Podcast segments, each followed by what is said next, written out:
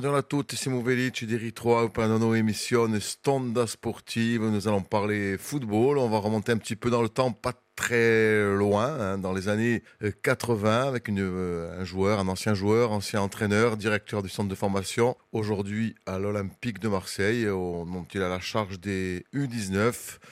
C'est euh, quelqu'un de connu dans le monde du football corse, c'est Christian Bracone. Christian, bonjour.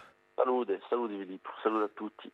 Alors, on va évoquer un petit peu, dans un premier temps, votre carrière hein, riche, hein, puisque vous êtes l'un des rares joueurs corses à avoir euh, remporté la Coupe de France. Euh, votre parcours, il a commencé où et, comment et à quelle période? Oula, ça remonte euh, très loin. Bon, je vais juste parler euh, du parcours professionnel, on va dire, hein, parce que ça remonte très loin sinon.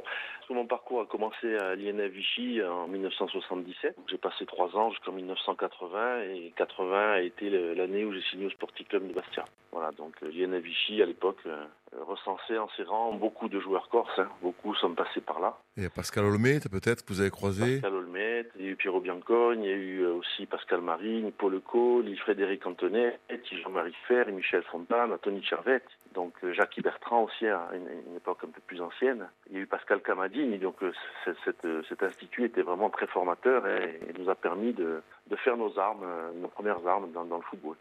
Ensuite, vous arrivez donc à Bastia, au Sporting, à quelle, à quelle année? Après la Coupe de France? Juste avant la Coupe de France, en 1980, la Coupe de France a été gagnée en 81. donc voilà, j'ai commencé en professionnel, ma mémoire est bonne, en octobre 80. Voilà, et donc euh, trois ans au Sporting Club de Bastia.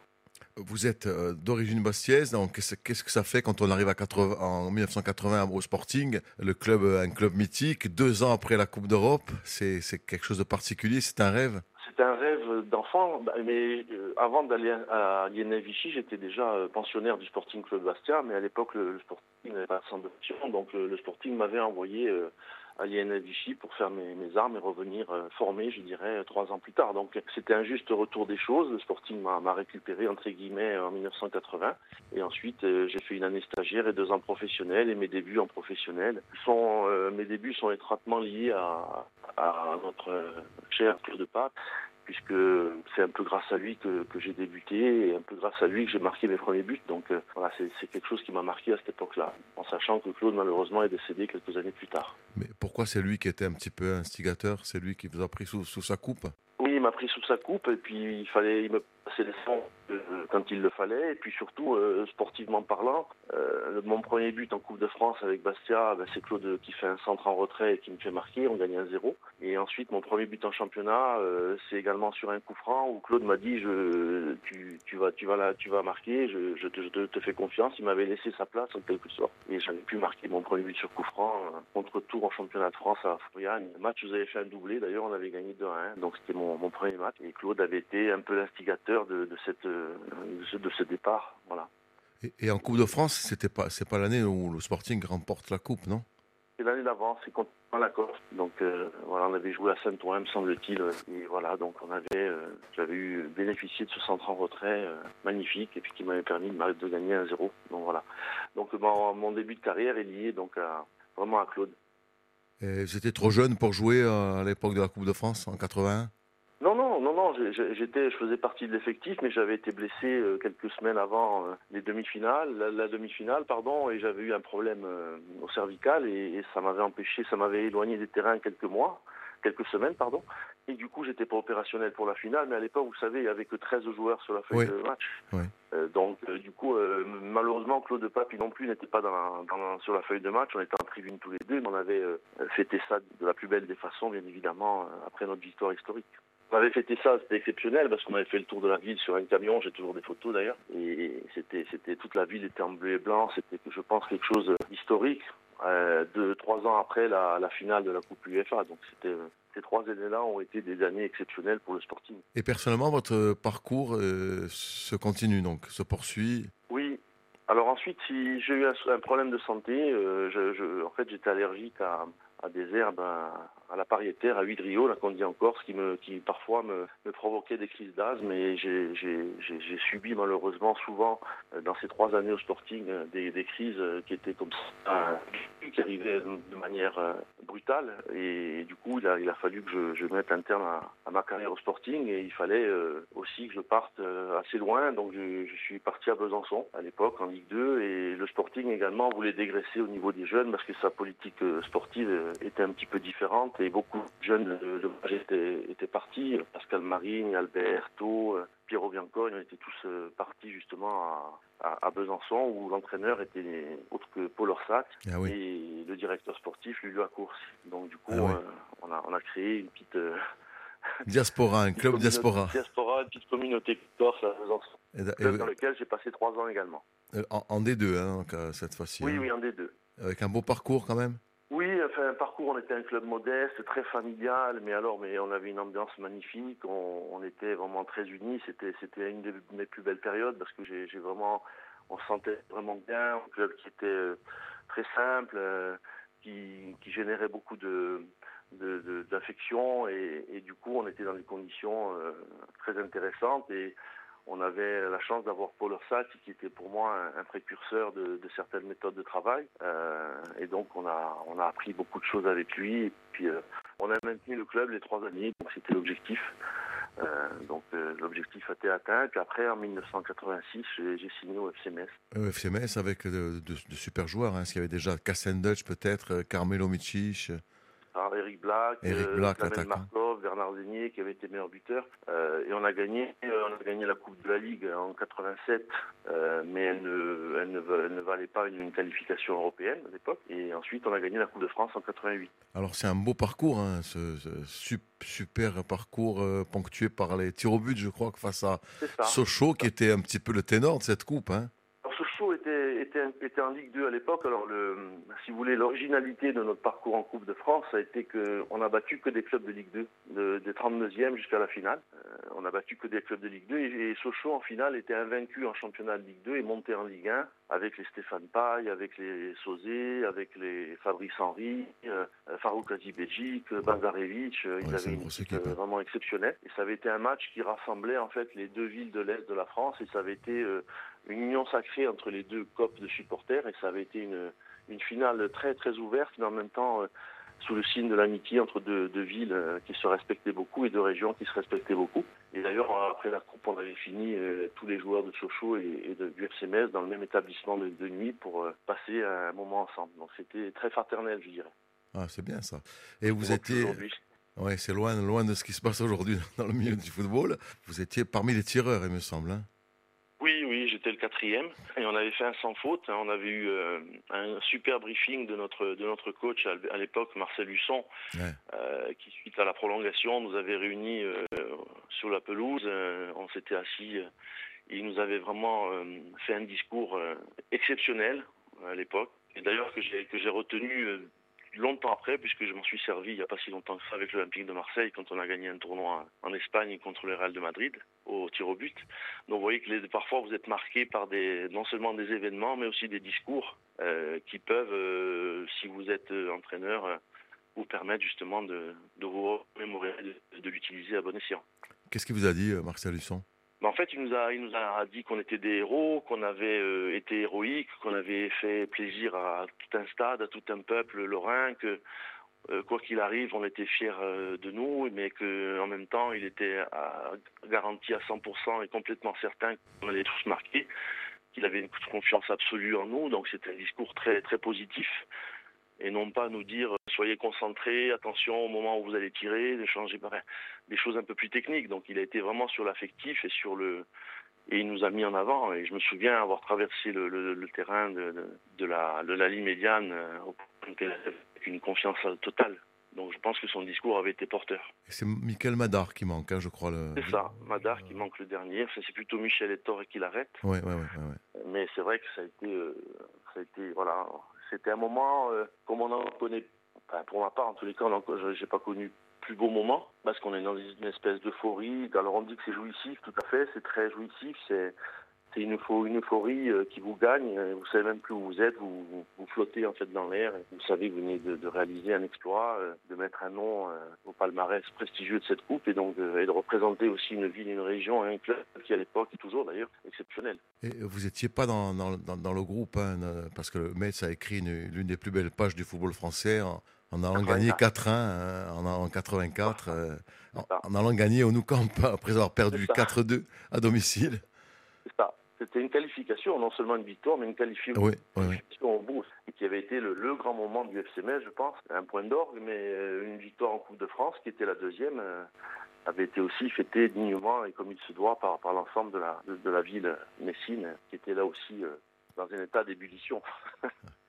l'année d'après, il y a eu la Coupe d'Europe. L'année d'après, il y a le Coupe d'Europe. Moi, j'ai re-signer au Sporting. En fait, je suis revenu au Sporting. Euh, en 88, il y avait la, j'avais la possibilité de prolonger un contrat de deux ans euh, au FCMS avec la possibilité aussi de jouer la Coupe UEFA, mais euh, l'envie de, revenir sur mes terres au Sporting, club qui m'est cher, avec l'expérience que j'avais acquérir ces années sur le continent, notamment au FCMS. Ça m'a attiré. Il y avait un certain nombre de copains qui revenaient aussi. On avait l'ambition d'avoir une équipe à grosse connotation corse, donc ça a été, euh, ça a été un retour, euh, voilà, presque pour ma part euh, naturel, on va dire. Et le Sporting descend, je crois, en D2 l'année d'après, en 85. Le Sporting était descendu en D2 en 85, donc entre, en 80, 88, quand je suis, on est en Ligue 2 avec Roland Grassard à la tête, Pierre Fontaine qui était le président, donc voilà, j'ai passé trois ans, mais qui n'ont pas été les trois années que j'espérais, euh, notamment la, dernière où j'étais longuement blessé, j'ai été opéré deux fois, d'une pubalgie et d'une cheville, et puis en 91 à, ma carrière prématurément parce que euh, les blessures m'avaient euh, malheureusement éloigné trop longtemps. Et je ne me sentais pas mentalement de, revenir après ces, blessures importantes et surtout mettre en péril ma, santé. Alors c'est après, c'est à partir de là que vous, vous essayez, enfin vous décidez de, de passer euh, sur le banc Formateur, oui, entraîneur en quelque sorte. Voilà, j'ai d'abord fait 7 ans à Folie, hein, dans un club amateur. J'avais, j'avais, moi, j'avais envie euh, de, de, tout connaître dans le football, donc j'avais pas de plan, si vous voulez, de, de plan de carrière. J'avais envie de, créer quelque chose sur l'AS Pentafolier. Je suis resté 7 ans. Je voulais commencer par le bas de l'échelle et gravir les échelons petit à petit. Donc euh, j'ai passé 7 ans merveilleux à Follier. On a créé beaucoup de choses. On, est monté avec le club jusqu'en DH. On a créé un superbe tournoi. On a vraiment vraiment œuvré pour la on a fait du social bien évidemment comme tous les clubs amateurs et on a œuvré vraiment de manière formidable pendant sept ans et puis ensuite euh, ben, je suis allé au Sporting je suis encore revenu au Sporting mais en tant qu'éducateur cette fois. Alors, on est en quelle année là on est ben, j'ai fait de, de 91 à 98 98 je suis allé au Sporting. Et vous étiez euh, éducateur dans quelle catégorie? Bah, j'avais la DH, ensuite j'avais les, les, les 19 euh, régionaux, et ensuite j'étais aussi adjoint de Paul Marquion à l'époque qui avait le centre de formation. Et puis après, euh, en 2001, je suis parti, reparti à Metz. Donc vous voyez un petit peu les, parfois les, les, destins sont un peu bizarres. Je suis revenu à Metz en tant qu'entraîneur adjoint d'Albert Cartier en Ligue 1 cette fois. et en fait, je bouclais la boucle aussi avec le FC Metz. Ah oui, bien sûr. Et après, vous retournez encore en Corse? France s'est fait licencier en 2002, et puis en Corse, après, j'étais au chômage, et là, avec des amis, on a créé le club de la Costa Verde. Donc, de 2003 à 2005, on a créé le club de la Costa Verde, qui existe encore aujourd'hui, d'ailleurs, avec une bande d'amis. On a fait une fusion entre Chervion et Montréal, et puis on a, on a décidé de créer un club sur la communauté de communes, qui comporte 14 communes, et là, ça a été aussi, pendant deux ans, une histoire, une, une aventure humaine formidable, parce qu'on on était vraiment sur des si je puis m'exprimer ainsi, sur des ruines et on a, on a, on a fondé un super club, un bon club amateur. Voilà, donc euh, après en 2005, euh, de nouveau euh, au Sporting. C'est une histoire d'amour. Et donc au Sporting, vous êtes, vous prenez le, centre de formation? Non, pas tout de suite. D'abord, j'ai les 19 ans nationaux. Et après, effectivement, les trois dernières années, les deux dernières années, pardon, je, je suis resté 5 ans, les deux dernières années jusqu'en 2010. Euh, j'avais passé mes, diplômes euh, de formateur et je me suis retrouvé à la tête du, Sportif Club de Bastia au niveau de la formation pendant deux ans et demi, donc jusqu'en 2010, date à laquelle aussi le Sporting est descendu en national et, date à laquelle je suis j'ai intégré la CA. Alors comment, comment se fait cette arrivée à la CA ben, En fait, euh, c'est un peu une histoire un peu particulière. moi, au départ, je veux rester au Sporting. on est en national, on est, on est descendu en national où on est quasiment condamné pour descendre et j'avais demandé à mes dirigeants de l'époque hein, de rester, de, discuter, de se mettre autour d'une table et de qu'on avance sur un contrat euh, me concernant avec euh, ben, une proposition et également euh, faire un état des lieux un petit peu de la formation, ce qu'elle pourrait devenir en état national. Et j'ai pas eu de réponse de leur part pendant de longues semaines. Et ces longues semaines ont, été difficiles.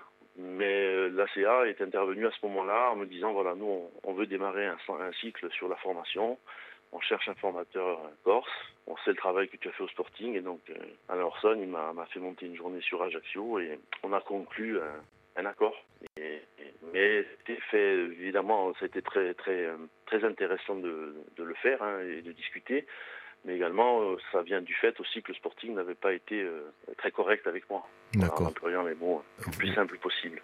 Vous, arrivez à Ajaccio, vous découvrez un nouveau club, une nouvelle, structure. Quel regard vous portez sur cette période-là, avant, ben. avant la période entraîneur hein?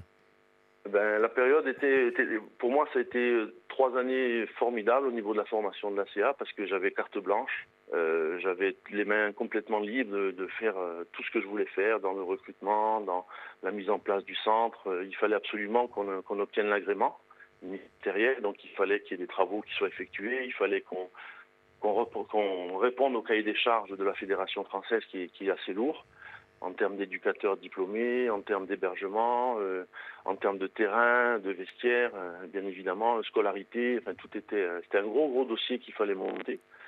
Donc j'avais demandé le, une fois pas d'avoir d'équipe pour justement m'atteler à cette tâche énorme. Et petit à petit, de, mois en mois, ça a pris forme. J'avais une confiance totale de mes dirigeants, de Léon Lucian et Anne Orson. Et chaque année, le budget augmentait. Chaque année, on me donnait des, moyens supplémentaires. puis, on a pu arriver, au bout de trois ans, à avoir euh, l'agrément ministériel qui faisait de, de l'ACA un centre de formation euh, reconnu. Et puis, vous avez été ensuite sur le banc. Ça a été euh, la, période Fabrice sur Avanelli. Voilà, il y avait l'arrivée de Fabrice qui avait été, à mon sens, exceptionnelle. Euh, la venue d'un tel euh, joueur, ancien joueur, et puis bon, il venait de la Juve, donc euh, pour nous on était tous très excités et, ravis de, le voir débarquer à la CA. Et puis malheureusement ça s'est pas trop bien passé, le début de saison a été un peu difficile parce qu'il a, imposé une méthode italienne qui, a fait quand même des dégâts et malheureusement euh, l'aventure s'est arrêtée. Je dis malheureusement parce qu'on était vraiment tous euh, euh, unis derrière lui et derrière ce staff avec Ventron et normalement notamment qui était le préparateur physique qui n'est plus à présenter. Et on a malheureusement il y a eu il y a eu un début de saison assez chaotique. Et du coup, Fabrice a été licencié au mois de, au mois de novembre. La préparation n'était pas adaptée à un club comme la CA elle était. Euh, alors je pense qu'avec les années, elle aurait pu être adaptée, mais brutalement comme ça, non. Je pense que c'était. Euh, c'était. Euh, trop soudain. Un peu trop soudain. Au-dessus. On changeait complètement, si vous voulez, de, de, fonctionnement et de méthodologie. Donc. la préparation italienne, on, la connaît, on sait qu'elle est très très lourde en début de saison, puis qu'elle est bénéfique par la suite. Mais il a fallu passer par des périodes très compliquées pour les joueurs en termes de charge de travail, et du coup, beaucoup de blessés. Pas mal. Voilà, il y avait beaucoup de fatigue, beaucoup de blessés. Mais euh, là, ce, staff italien avait énormément apporté. Ils avaient créé une salle de musculation. Ils avaient vraiment réaménagé des, bureaux euh, techniques euh, pour le staff avec des ordinateurs, avec des logiciels. Il y avait vraiment quelque chose de très très fort qui avait été fait, mais ça n'avait pas payé dans l'immédiat. C'est-à-dire qu'il aurait fallu peut-être plus de temps? Ouais, mais après, vous savez, hein, je pas la suite. Hein, le, temps, quand vous êtes entraîneur en pro, vous n'en avez pas. Hein. C'est votre ennemi, le temps. Ah oui, eh oui, bien sûr. Et, donc, c'est les résultats qui priment. Donc, euh, et, vous êtes donc euh, promu entraîneur euh, en étant novembre, fin novembre? Ouais, début novembre. Je dirais pas promu, je dirais propulsé. Propulsé, ouais. parce qu'en fait, je n'avais pas trop le choix parce que j'avais eu une réunion avec un, Alain Arson à l'époque. Il m'avait dit il faut que tu prennes l'équipe parce que ceci, parce que cela. Et, il m'a dit on, est avec toi, euh, on sait que ça va être compliqué, on sait que la fin risque d'être compliquée aussi parce qu'on voilà, il y a une situation aujourd'hui sur l'instant T qui est très compliquée, les joueurs sont fatigués, donc euh, effectivement, on, alors je peux en parler maintenant, on avait vécu euh, une période très compliquée, très complexe surtout parce que on avait fait venir un, spécialiste de, la fatigue qui s'appelle Laurent Smith, qui était à Genève et qui dirigeait le centre d'entraînement des, skieurs français de ski alpin et qui était venu passer trois jours avec nous, qui avait effectué des tests et qui m'avait dit au bout d'une semaine, une fois qu'il avait étudié tous les résultats, il m'avait dit malheureusement tes, joueurs sont physiquement et psychologiquement, ils sont usés comme s'ils avaient déjà fini la saison. Eh Donc, ça a compromis beaucoup de choses. Ça aussi, euh, de notre part, on était complètement dans l'inconnu avec le staff. C'était une situation que moi-même je n'avais jamais connue et, du coup il a fallu composer. Et, voilà, et ça a pris beaucoup beaucoup de temps pour qu'on puisse euh, retrouver un petit peu une marche euh, en avant, quoi. Et, après, au niveau des points, au niveau comptable, c'était trop trop compliqué aussi. Trop compliqué parce qu'on n'arrivait pas à terminer un match. à la 60e minute, il y avait déjà on a eu un nombre incalculable de blessures. Euh, Johan Cavalli, Benoît Pedretti, euh, Ronald Zubar, ça, ça, cassait souvent. Et donc il était très difficile de, doser euh, des, des, entraînements et en même temps le championnat se poursuivait. Donc il aurait fallu une trêve de trois semaines pour qu'on puisse recharger et ensuite repartir. Mais là c'était impossible.